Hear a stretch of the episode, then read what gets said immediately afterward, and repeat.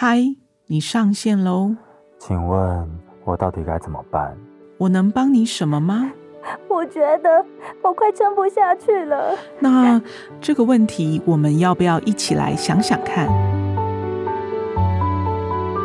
偶尔焦虑、担心失败，或觉得空虚，你内心的烦恼，有人能懂，也愿意倾听。你的心理师上线中。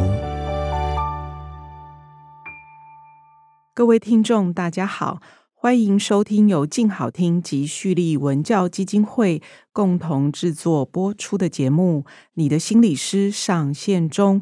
我是主持人旭立执行长赵慈慧。在我们身边周遭，常常听到有人说，因为发脾气没有办法踩刹车。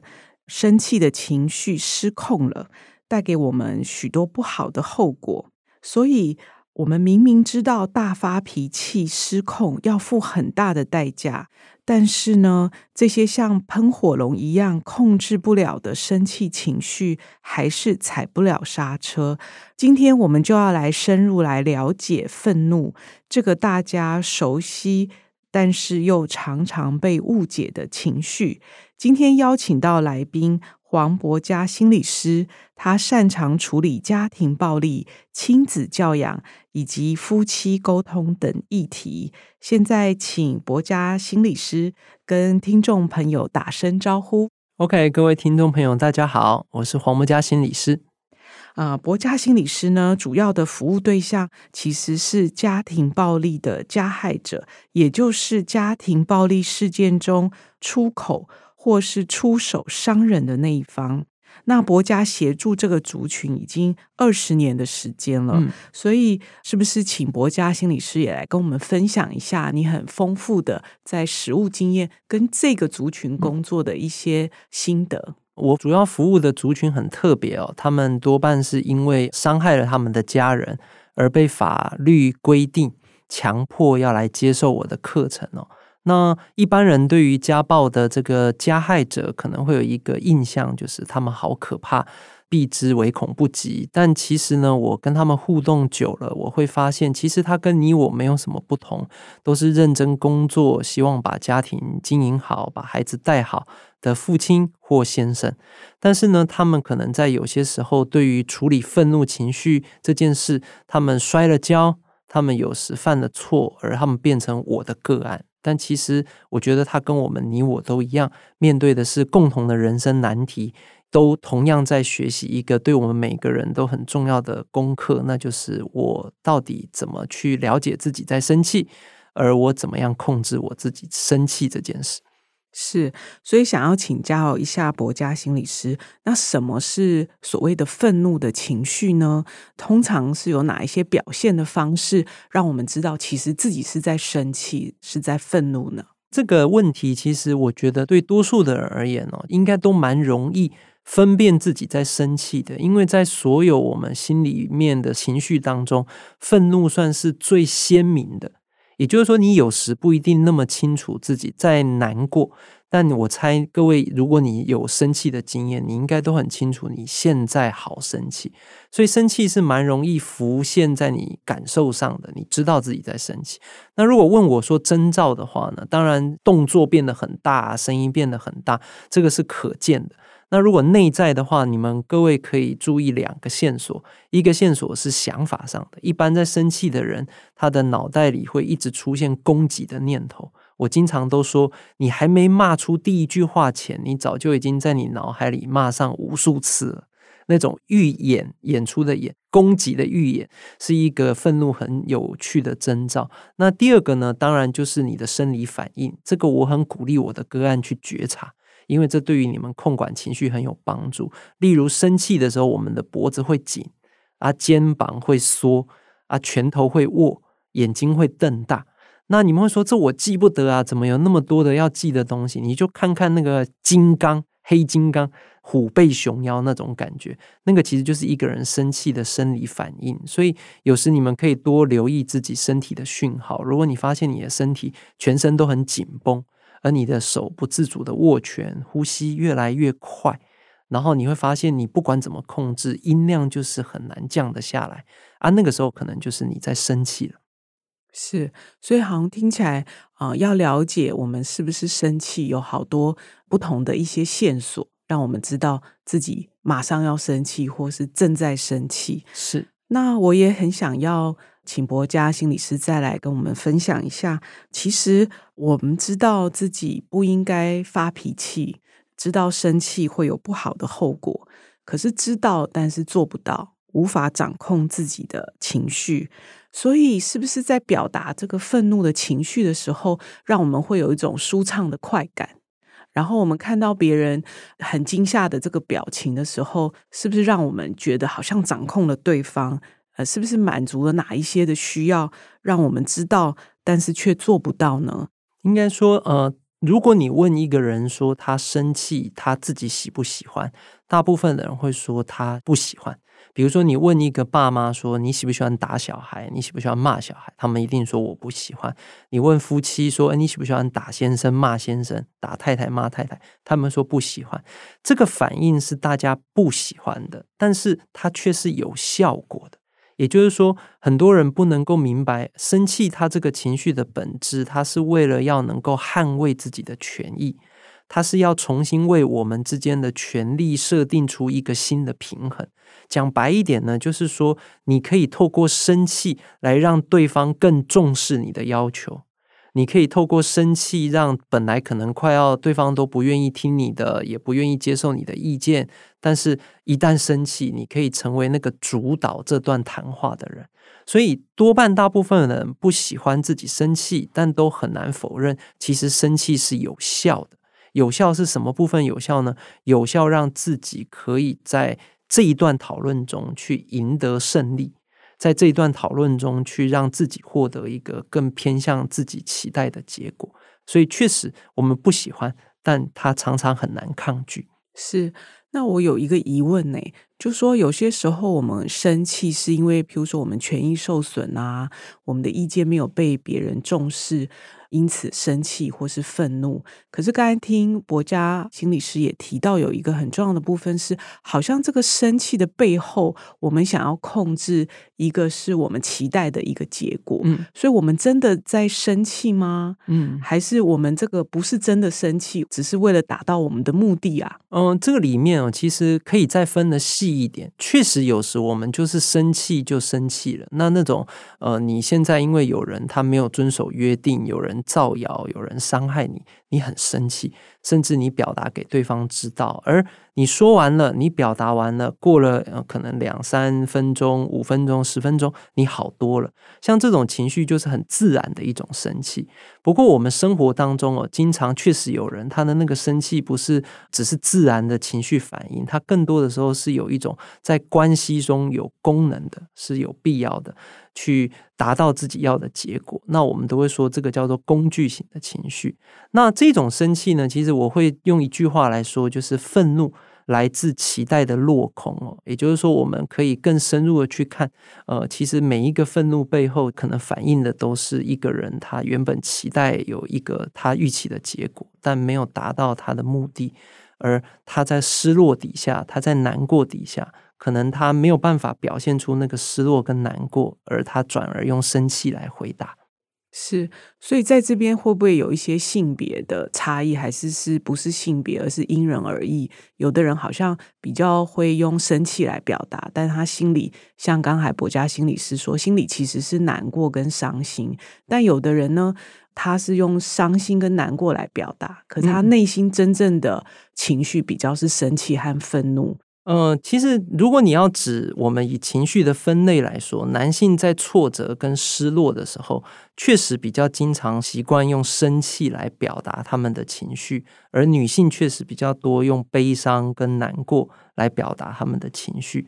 这里面呢，我觉得更多的是来自于我们后天的训练，因为呃，生气这个东西呢，是我们男性比较被鼓励去表现的，而眼泪。哭泣、委屈比较不是被鼓励，男性可以去表达的。所以我自己在实务上遇到很多的男性，他其实是痛苦的、悲伤的、受伤的，但是他要去表达这样的情绪，他没有这个经验，或者说他过去要讲给别人听，要让人来安抚他，他的经验不好。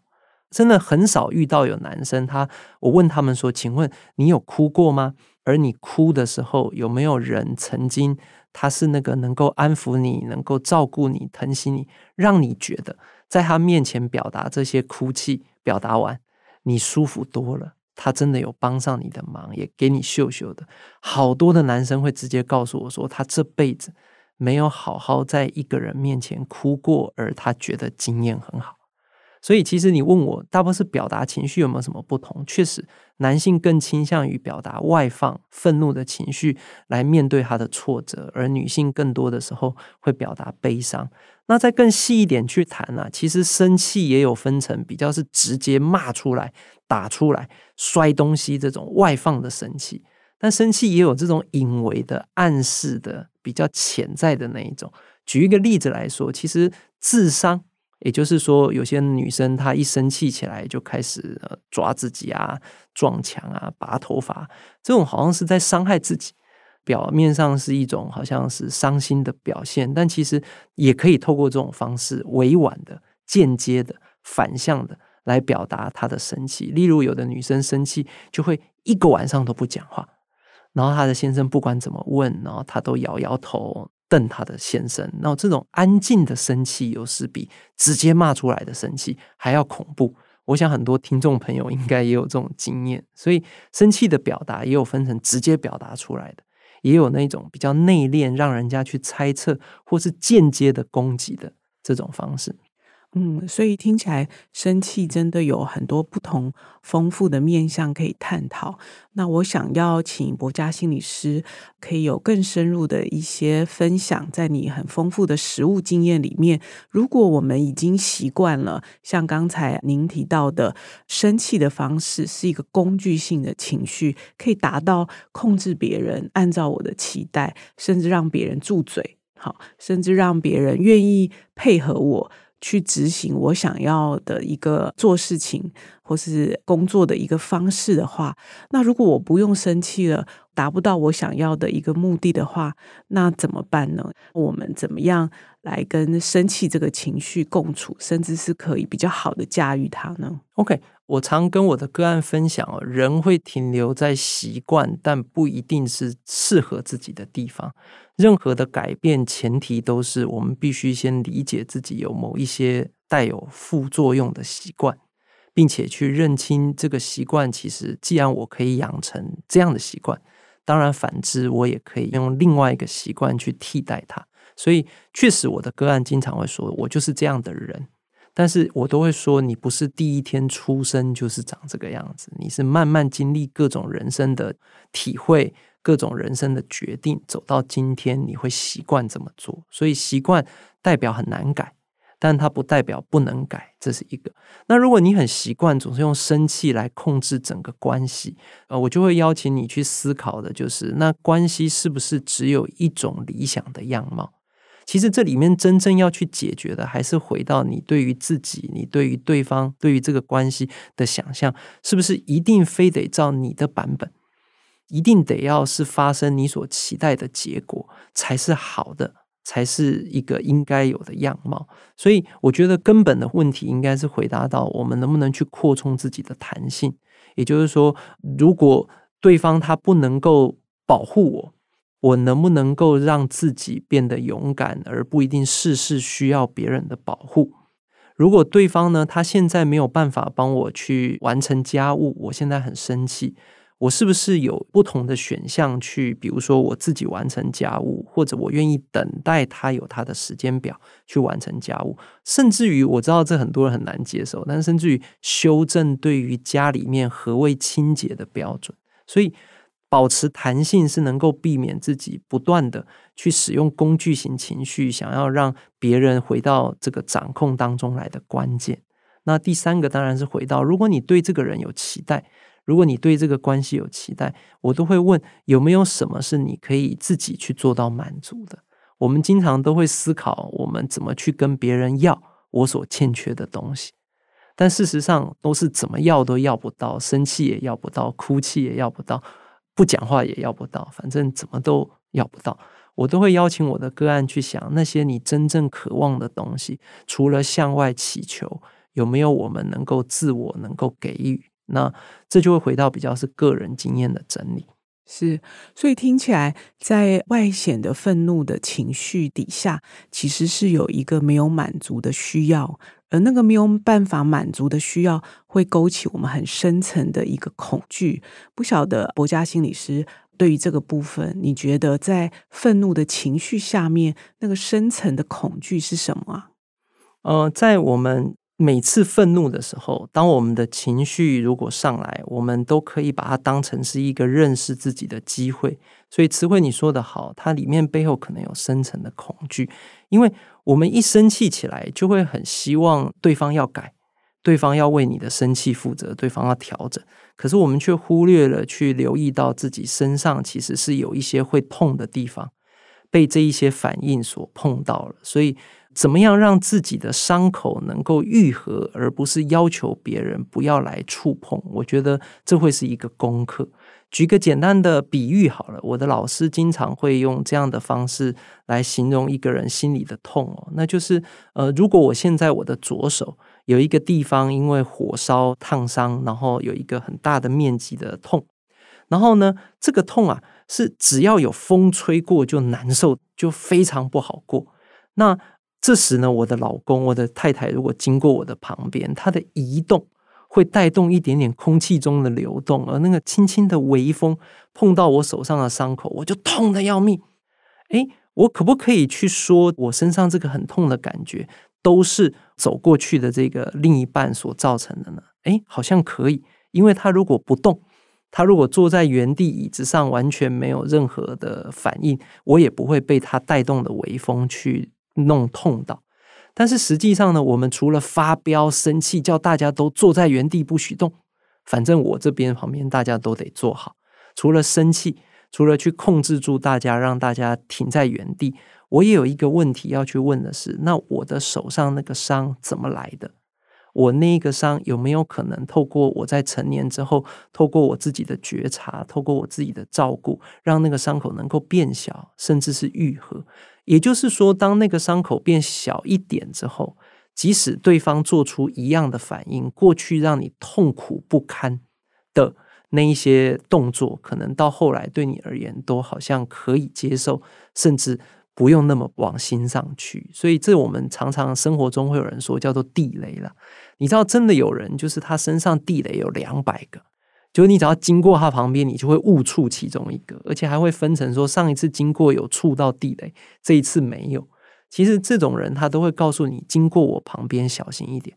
但更多的时候是我一个一个地雷去检视，那到底为什么我会有这一个地雷？那我们怎么样去检视、去看待自己内在的那个伤痛呢？其实我经常会问哦，我让各位练习一下，如果你下一次跟你的另一半争吵，吵得有点凶。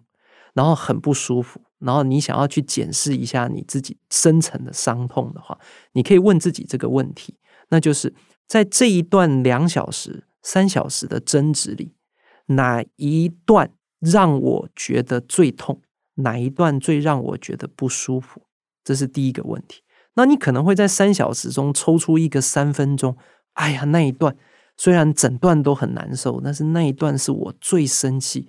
最痛、最难过的时候，那我下一个问题就会问你：那可不可以告诉我，这三分钟、这一分钟那一段痛在哪里？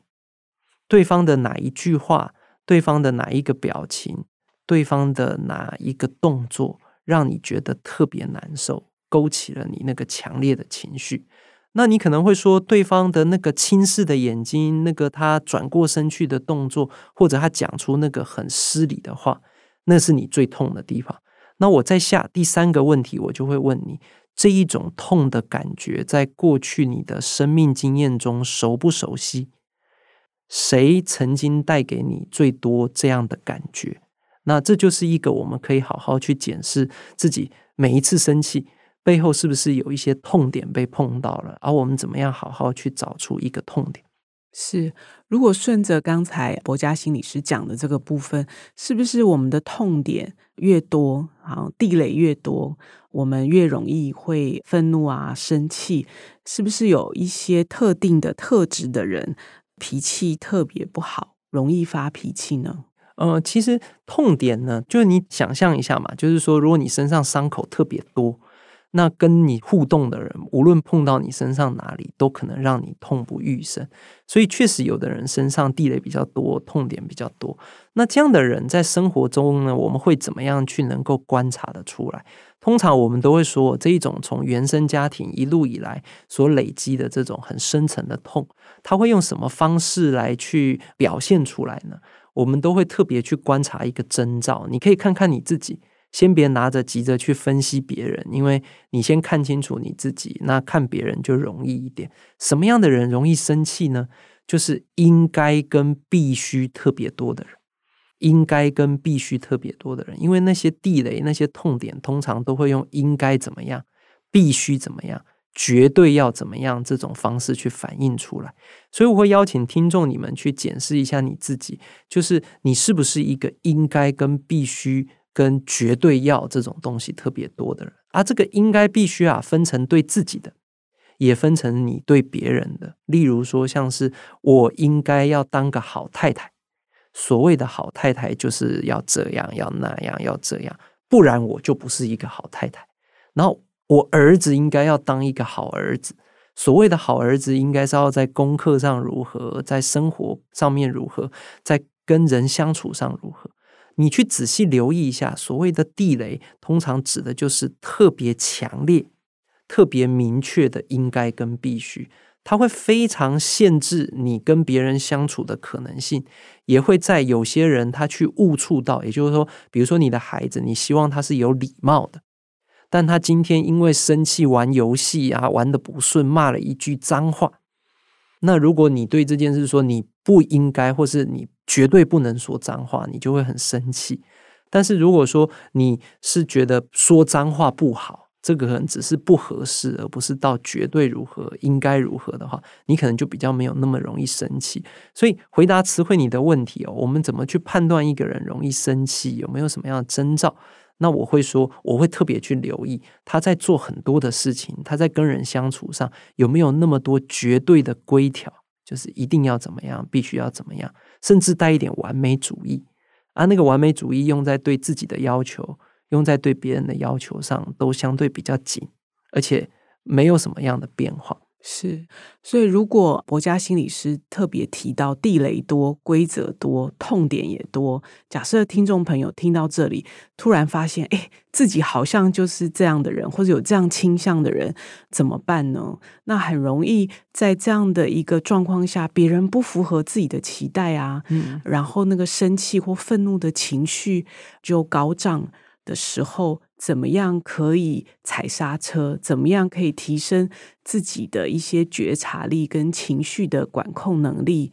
然后可以不要出口或是出手去伤害，其实是你在乎的人。OK，嗯、呃，这个点上，其实我觉得光是我们正在讨论这件事，我觉得这一个当事人就已经往前跨很大的一步了。因为我们通常在发脾气的时候，会第一时间就去觉得是对方不对。他做了不好的事，他做了不应该的事，所以我要处罚他，我要去矫正他。但是问题是呢，我们刚才在说的是，如果我发现我是一个应该很多的人，地雷很多的人，嗯、我应该怎么样去处理这个个人内在的议题？这是一个很好的开始，嗯、因为你没办法让别人不经过你的身边带动微风，让你的伤口疼痛，但是你是可以做到去留意你的伤口在哪。并且为自己的伤口去做出一点应对跟敷药。那词汇问我说：“怎么样能够在这个过程中去处理自己的地雷呢？”首先，发现是一个，你会仔细知道说：“哎，原来这是我的偏好，而不是绝对非得如此。这是我的偏好，而不是绝对非得如此。”我觉得我在跟人互动上就不会那么快有做反应了。我都跟我的个案讲，其实有时那个叫差异不等于优劣。举一个有趣的例子好了，像我带我的岳父去日本玩，去日本的时候，我简直快被他搞疯，因为他是一个每一餐都要吃到热腾腾白饭的人，应该要有热腾腾白饭才称为一餐。哦，我很头疼，面包不行，寿司不行，拉面不行，烧烤不行，杂物不行，反正就是要热腾腾的白饭。他那个应该跟必须很强硬。而整趟旅程，光是为了帮他找白饭，我们几乎没有一餐能够好好的吃。可是你问我的岳父说：“你有没有觉得来出来玩，就是应该要多试试不同的食物？”他说：“本来就应该要白饭啊，没有白饭怎么能算一餐呢？”你看他对这件事很绝对，而且他认为这个东西没有什么太大的弹性的时候，他就会认为是日本不好，而不是他吃饭的习惯可能应该要有些扩展。所以并不是日本的食物不好。而是日本的吃的习惯跟我们不同，那个叫差异，但是不等于优劣。但是我们刚才讲这样，大家会觉得很好笑，怎么会有这么特别的人？可是我们家中又何尝不是？为什么你们家的清洁一定要做到是这样？为什么你的先生一定是要几点回来？为什么你的孩子一定要有达到那样的表现？那个不过是你的偏好，而那不是一个绝对必然的结果。所以你问我怎么去拆那个地雷，我都会邀请我的个案做一件事，我也邀请听众你们可以做，这对于你觉察你的地雷很有帮助。就是你找一张白纸，你在白纸上呢，好好的用我应该跟我必须写下二三十个，越多越好。就是凭直觉一直写，我应该当个好妈妈，我应该要赚很多钱，我应该要在台北市买房子，这样 OK，你就写下很多的应该。跟我必须。那如果你最近常常跟某些人在吵架，例如你的孩子，你就写下孩子应该怎么样啊，孩子必须怎么样，孩子应该怎么样，你写二三十个，然后你写完到写不出来为止，大概有几十个之后，你开始删。你从你觉得最无所谓的那个开始删，哎，孩子应该上厕所要冲水，哎，这好像是挺重要的。然后有一些是，哎，绝对不能，觉得这个也还好嘛，这个进门要打招呼或什么，像这种你一个一个删，你删到后来会剩三个到五个，那个就是你很核心的需要，那个就是你很深层的需要，你对自己的一个很核心的期待。你对于别人一个很核心的期待，这个我做过。你大概到十五个应该跟必须要再往下删就很难了，一路删到五个，我告诉你真的很难。那我通常会希望你再多做一件事，你把那个我应该是个好妈妈，你把它改成我希望自己是个好妈妈。你试着把应该用希望来替代，孩子应该要功课好，我希望他能够功课好一点。其实事实很多时候都只是你的希望而已，而不是必然代表某一种绝对的规定。我觉得人光是能够理解这个境界的提升，就是我很多那些应该必须把我框住在日本没有一餐能吃的东西，其实不是应该每餐要有白饭，其实应该是如果有白饭该有多好。这个其实就会很本质的改变你一趟旅程的经验。所以如果人生是趟旅程，确实，我们不需要有这么多的应该跟必须。是到日本，我们吃日本的食物；是到法国，我们吃法国的食物。让自己保持弹性，就是避免愤怒最好的方式。是，但我相信有些听众朋友们会说，可是这些规条要拆啊，要有一段时间呐。可是我有些时候就是别人呐，哈，就误触我的地雷，我当场就爆炸了，我的情绪就失控了。可是我在当下怎么样去避免自己情绪失控，像喷火龙一样造成关系或是别人的一些伤害呢？有没有一些比较具体？可操作而且是有效的方式，可以请博家心理师跟听众朋友分享。OK，要刹住自己的愤怒，要控制住自己的愤怒。其实有一个很关键，大家要能够分辨的，就是其实我有很多的个案会说，我怎么可能控制得住生气？生气是控制不住的。你讲那些都是废话。但其实呢，我们把生气分成两者，一个叫做生气的感觉，一个是生气的行为。我们没有办法去控制自己要不要感觉到生气，你生气就生气吧，那个根本没有办法决定。但是生气的之后，你到底是要骂那句话，还是骂这句话？你到底是要打他这个地方，还是要打他那个地方？还是你这时候是要离开现场，还是你要继续待在原地？你在生气后的反应是有得选的，但是生气的感觉是没得选的。这就有点像是你肚子饿的感觉，你是没得选的。你就是莫名其妙，明明晚餐吃很多，你十一点却又饿了。这个饿的感觉你决定不了，但是这个饿的感觉来之后，你到底要不要吃？要吃什么？是咸酥鸡三百块叫 Uber 送来，还是干脆吃一颗苹果？还是干脆赶快去睡觉？这个行为是有得选的，所以要控管自己的情绪，最重要的是你要先分清楚，是情绪没有得控管，但行为可以控管。那再往下谈行为要怎么控管呢？我都会跟各位说，其实关键不在于你能不能够踩得住刹车。诶，怎么会这么说呢？刹车不是很重要吗？其实很多人哦，我处理这么多家暴的个案、愤怒情绪的个案，我觉得关键不是在于刹车好不好，关键在于刹车的早不早。我请各位思考一下，如果说今天呢，你骑车摩托车骑时速六十公里，结果呢，你往前骑，突然哦，在十公尺之外、五公尺之外，突然跳出来一个老奶奶或一只小狗，突然跑出来，十公尺的距离，即使你有全台湾最好的摩托车跟全台湾最好的刹车，十公尺的距离都不足以让你刹得住，绝对是撞上去。但是如果你是在一公里以外就看到那只小狗了，就算你的刹车已经有点故障，甚至时灵时不灵，你只要看得早，你就可以能够做到去慢慢放低速度，啊，用那个有点溜工的刹车刹住。所以关键能不能控制你的情绪，其实是你有多快去意识到，你有越来越生气了，你快要走到失控的状态了，你。一路再这样子继续谈这件事情，大概再过没多久，你就要骂出来，要生气了。这种对自己已经快要爆炸的觉察感知的越早，你就能够越容易避免去使出做出一些愤怒，但是会带来很严重伤害性的行动。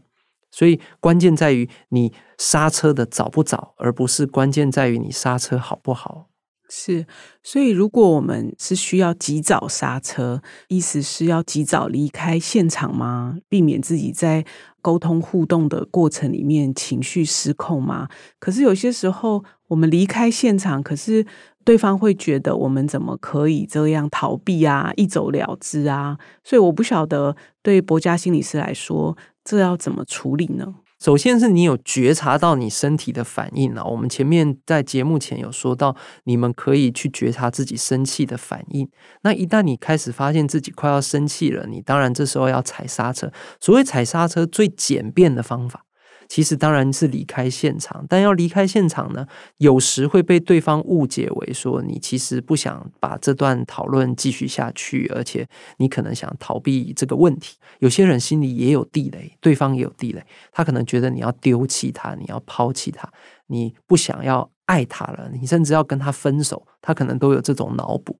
所以你要怎么离开的顺利呢？首先，我会觉得在你们还没有发生争执的时候，你们就要对于。当危急发生的时候，要做预演，有点像是我们火灾，不能总是期待火已经烧到楼梯口，我们再来考虑要往哪里跑。其实是应该在平常根本没有任何火灾的时候，我们先预演逃生的路线跟逃生的步骤。所以我跟我太太都会有一个默契，就是这句话：我们不要在双方任一方生气的时候，还要坚持沟通一件困难的议题。情绪满的时候不做决定，情绪满的时候不着急沟通，我们都有这个默契。在这个前提里面，我们就会告诉对方说：当我现在已经很生气了，我会说以下这段话。我现在有些困难，继续好好保持冷静跟你说话，我需要冷静一下。那我现在去便利商店买个饮料回来，你有没有要喝点什么？啊，就像这样，先示弱，先告诉对方我有困难，而我需要离开，是因为我不想伤害你，我不想伤害这个关系，我没办法再继续谈。而我离开呢，最好预告你要去哪里，不是完全消失。预告我要去 C 本然后你要多久后回来？那大概是十五分钟后回来。在我的经验里，如果对方知道你离开是去冷静，你是要去哪里？你多久后会回来？而且你回来还愿意继续跟他谈，一般的对伴侣呢都会比较愿意，家人呢都比较愿意，你是可以暂时离开一下，因为这是一个保护关系的方法。是，呃，如果在沟通互动的这个过程里面离开现场，听起来就是有一些事前的一个讨论跟预演的话，好像呃双方都比较能够踩得住刹车。嗯。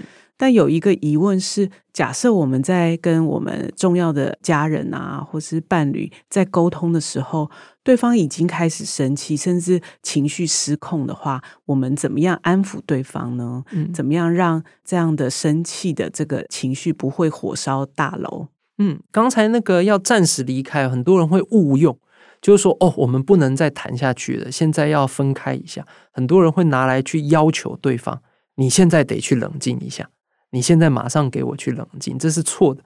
要冷静是我们自己要去冷静，而不是对方要去冷静。那你刚才提到说，有时候我很冷静，我不需要离开现场，可是对方已经抓狂了，已经发飙了，他现在生好大的气了。这时我也不能叫他去冷静一下。有些人会这样做，但这是大忌，因为激怒他。你要怎么去接住一个人，而且当他在很生气的状态下，他的情绪。呃，我会跟各位讲，其实还是简单的东西是好东西，就是愤怒来自期待的落空。你要回应对方的，你要关心对方的，不是他在生气，你要回应对方的，关心对方的是他的难受、他的失落感、他的痛苦。所以呢，如果说他现在正在那边发脾气，你可以去猜一猜，他到底在气什么？那个里面那个痛是什么？他的期待是什么？他到底那个失落感是什么？你可以猜猜看，然后跟他核对看看哦。那如果对方觉得你有听懂他难受的点，一般来说，对方在被理解的前提里面，情绪都会有明显的缓和。那我示范一次哦。这是真实发生的例子，就是呃，最近我们家我太太是老师，她正在准备开学，忙到天昏地暗。结果我最近也比较忙，家事我负责的家事都没做好。结果有一天她回家的时候，看到洗手台满满的是脏盘子，而我没打算洗，还想继续放脏盘子上去，她就生气，大生气。对我讲出很多说那个你怎么可以这样啊？你不可以这样，你要怎么样？他就开始发脾气。我这时候呢，大家想想，我应该怎么回应他呢？一般来说呢，普通人会这么回应，会说你干嘛那么生气？我等下就洗嘛。哦，踩到地雷。有的人会说哦，老婆，我知道你很生气。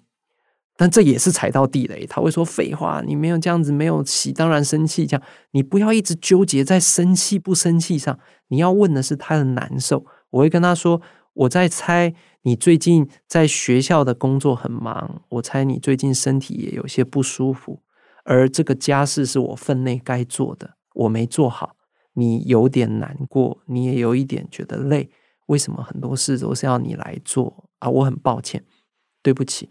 我应当把这个碗给洗好啊！我等一下就洗啊！希望你能够原谅。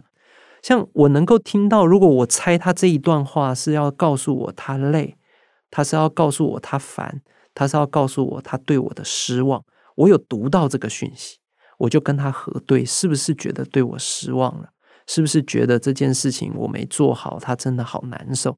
当对方能够微微点头，他觉得你有听懂他累。你有听懂他苦，你有听懂他最近不好受，他有被听懂的感觉，那那个生气就会转化，慢慢缓和下来。所以我在接这些生气的人的时候，我都没有问他在气什么，我都在问他在痛什么，他现在为什么那么难受？就是我刚才问各位的那些问题啊，痛在哪里？你光是能把这四个字记在心上，你们都可以很深刻的去接住别人的情绪。就是他现在在那个发脾气，到底痛在哪里？什么对方会痛的点被你碰到了啊？因为你们长期都在互动，所以你应该可以多少猜得到他痛的点，去关心他的痛，而不是关心他的气，就可以让他好过一些。是听完博嘉心理师这样的分享，啊，好像是要拆解愤怒情绪的这个地雷，呃，要能够安抚自己，还有安抚我们的伴侣或是孩子的话，就是要了解，他们的需要是什么，他们没有满足的那些期待是什么，好像就能够有效的。去停止失控的愤怒的情绪，所以最后想要请博佳心理师跟有这样困扰的听众朋友，有没有呃哪一句话是您从书本啊、电影里面所学习到或看到的部分，跟我们听众朋友分享？我们刚才提到说，其实愤怒来自期待的落空嘛。那我们每个人生命当中都有很多应该跟必须嘛。所以为什么很多人会说人生苦多于甜？就是其实事事都不会按照我们预期的方式发展。其实多数时候，我们总是要面对各种变数。各种他人让我们失望，各种自己达不成对自己的期待，我觉得痛苦跟难受的心情其实无所不在。